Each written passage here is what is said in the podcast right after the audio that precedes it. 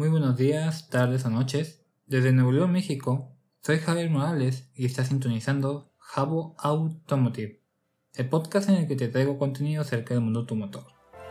Te agradezco que me sigas escuchando por medio de las diferentes plataformas de podcast en las cuales se encuentra disponible este canal. Y pues nada, después de la intro, daremos inicio con este nuevo capítulo del canal.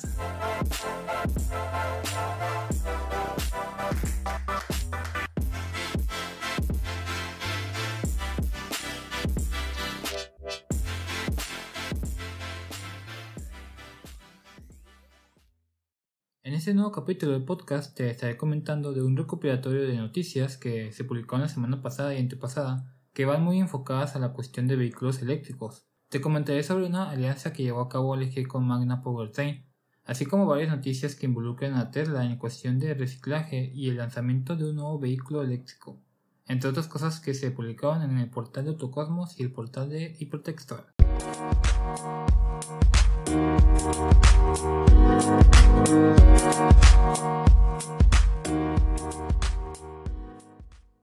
Daremos inicio al capítulo con esta primera noticia que se publicó el 28 de julio titulada LG y Magna crean una empresa proveedora de componentes para autos eléctricos, la cual nos comenta que bueno la marca LG Electronics y Magna International Inc. han llevado a cabo una colaboración enfocada en el desarrollo y producción de motores eléctricos. Esta nueva empresa con sede en Incheon, Corea del Sur, aprovechará la experiencia de Magna en la creación de sistemas de propulsión eléctricos y la de LG en el desarrollo de componentes para motores eléctricos e inversores. LG Magna e Powertrain se convierten en un importante proveedor para los fabricantes de vehículos eléctricos ya que de inmediato ofrecerá una amplia variedad de componentes. Al frente de LG Magna e Powertrain estará el CEO Seong Won-suk, un veterano de LG con 20 años de experiencia que recientemente fue vicepresidente y director de Green Business de LG Vehicle Component Solutions Company. Antes de LG, Xiang pasó casi una década con E D de Daewoo Motors. Por parte, Javier Pérez, quien ha estado con Magna desde el año 2016, será el director de operaciones de la nueva compañía y será responsable de supervisar las operaciones diarias de dicha compañía. Se espera que las sinergias de diseño, ingeniería y fabricación creadas por LG Magna e Powertrain permitan a ambas compañías reaccionar rápidamente a las tendencias del mercado y capitalizar el creciente cambio global hacia la electrificación de vehículos.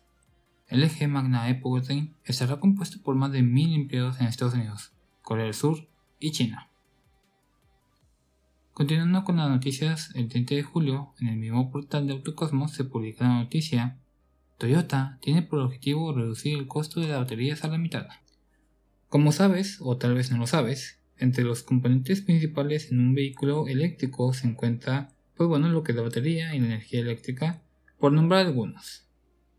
La batería, que podríamos decir que es el componente principal de un vehículo eléctrico, hoy en día tiene algunos problemas para su producción masiva, y que por el momento no se tiene solución, y que bueno son la autonomía y los costos de las mismas.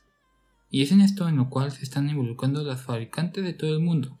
Uno de estos fabricantes, que bueno, como todos saben, que siempre lo comento en casi todos los capítulos del podcast, es mi marca favorita, hablando de la cuestión nipona. Eh, sí, tiene que ver con Toyota, y sí, es Toyota. Toyota, en conjunto con el gigante de la electrónica, Panasonic, buscan crear una empresa que desarrolle y produzca baterías de iones de litio a un costo menor, para así ser tan competitivos como los fabricantes coreanos y los fabricantes chinos.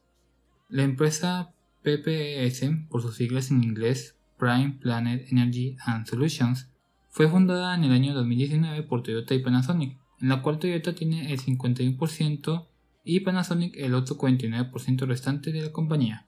La empresa planea adoptar una nueva cultura empresarial destinada a minimizar los gastos y maximizar el uso de desperdicios con el fin de reducir los costos de producción en un 50% para finales del año 2022. Y no solo eso, sino que tienen el ambicioso objetivo de alcanzar de 65 al 70% de reducción para el año 2025. Por otra parte, el medio económico Bloomberg realizó un estudio que indica que el 60% de los costos de una batería de iones de litio para automóviles provienen de las materias primas, lo que es el litio y el cobalto, que bueno son los componentes más caros y cuyos precios siguen en aumento por el exceso de demanda. Y el otro 40% restante pues va a lo que es el desarrollo y producción. El plan de PPS es atacar ese 40% trabajando en reducir los costos en todo el ciclo productivo. Nuestro entorno es competitivo. Necesitamos alcanzar ciertos niveles de precios para que los autos eléctricos sean atractivos y facilitar su propagación. Si adelantamos, no vendemos, indica el CEO de la empresa Hiroaki Koda, ex ejecutivo de Toyota, según cita Inside EVs. Desde que se fundó, PPS se ha dedicado a la producción de las baterías que Toyota utiliza en sus autos híbridos, que son relativamente pequeñas, y actualmente tiene el 25% de participación en el mercado de baterías para autos electrificados, con 1.4 millones de unidades producidas en el año 2020. El nuevo objetivo es moverse hacia baterías más grandes, para así poder alimentar autos 100% eléctricos. Para lograr esto, ya se están instalando nuevas líneas de producción en la planta de Himeji en Japón, produciendo unas 80.000 baterías de tamaño grandes en los primeros 12 meses, mientras que la planta de Chikoku incrementará su capacidad hasta las 500.000 unidades para autos híbridos. Y pues bueno, el objetivo de Toyota es producir para 2025 tan solamente 5.5 millones de vehículos electrificados al año, principalmente híbridos convencionales, un objetivo que inicialmente solo se planeó para el año 2030.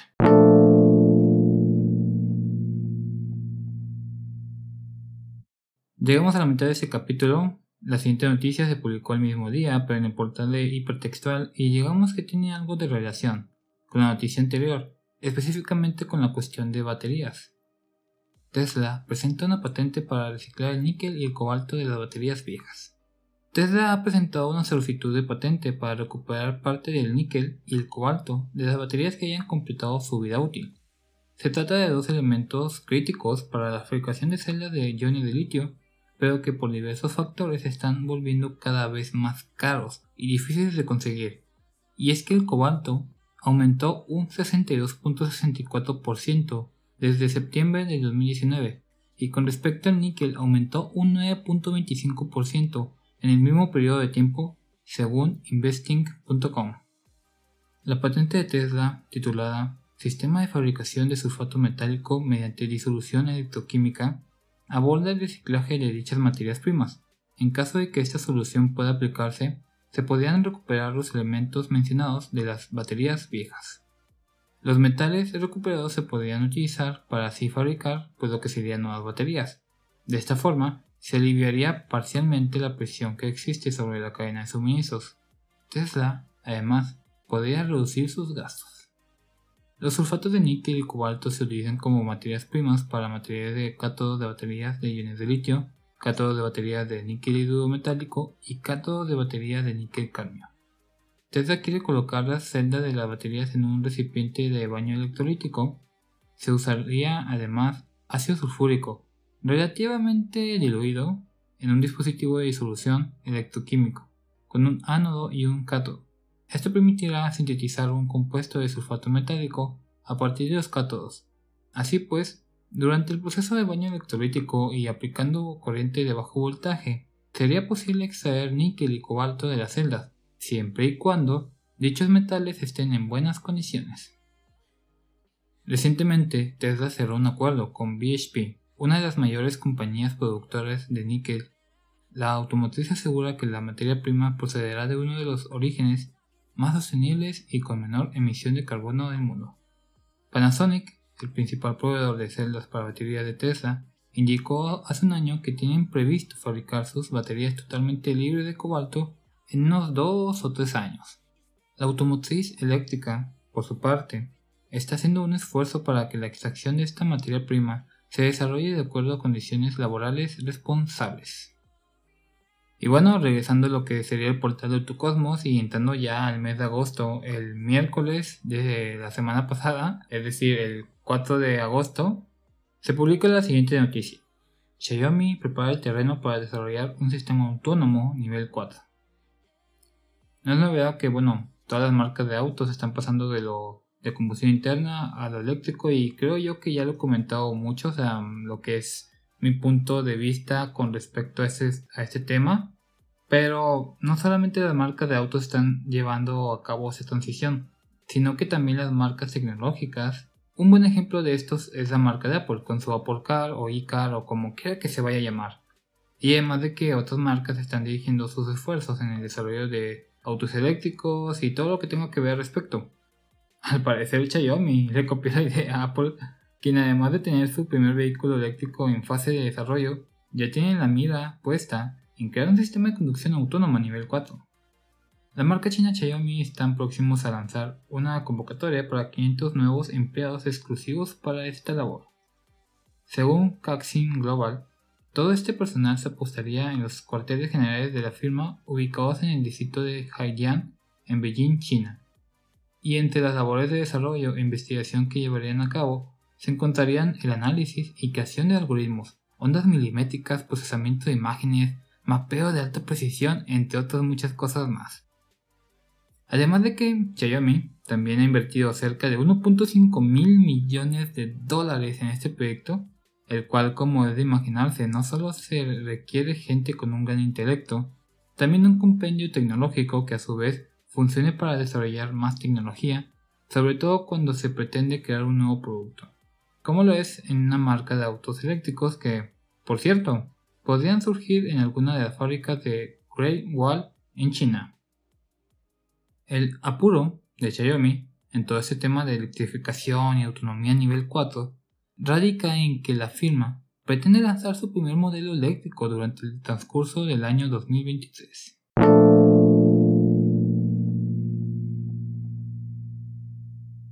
Y para culminar con este capítulo, que bueno, creo que va a salir un poquito largo, la siguiente noticia, la cual te voy a comentar, se publicó la semana pasada, el 6 de agosto, o sea, el viernes de la semana pasada, y tiene como título El Tesla Model 2 usaría las baterías BID Blade según nuevas filtraciones.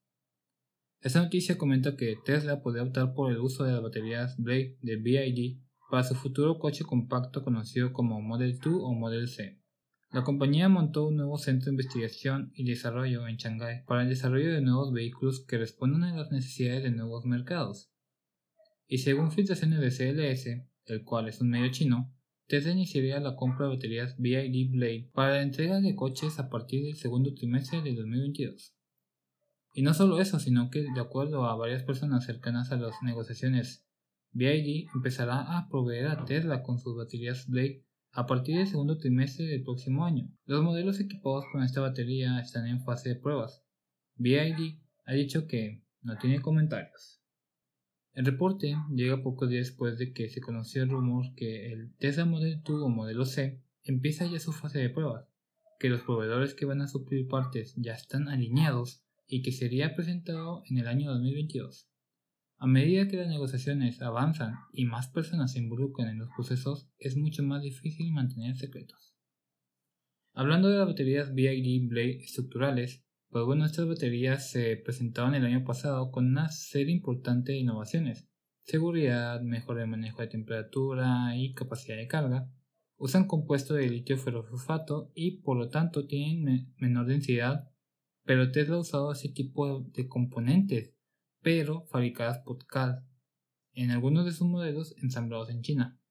Las BID Blade podrían ser una alternativa muy interesante para vehículos de menor costo como el Tesla Model 2 o Modelo C, que requieren baterías estructurales para reducir el peso y aumentar su seguridad.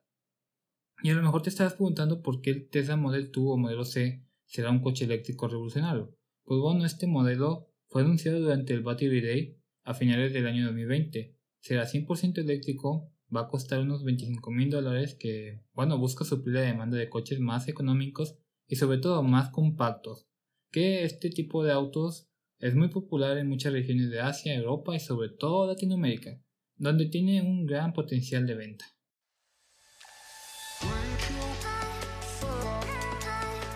Hemos concluido con el final de este capítulo. Espero que te hayas pasado muy bien te hayas informado con estas noticias que te comenté y sobre todo que hayan sido de tu interés. Si tienes algún comentario, duda o sugerencia o inclusive te gustaría aportar algo extra a este capítulo, házmelo saber por medio de mis redes sociales que te dejaré en la descripción de este capítulo. Y pues sin más por agregar, espero que sigas teniendo un buen día y sobre todo un buen inicio de semana. Cuídate Y nos vemos en el siguiente capítulo con nueva información acerca del mundo automotor. Con más aquí, con Jabo Automotive. Y eso ha sido todo.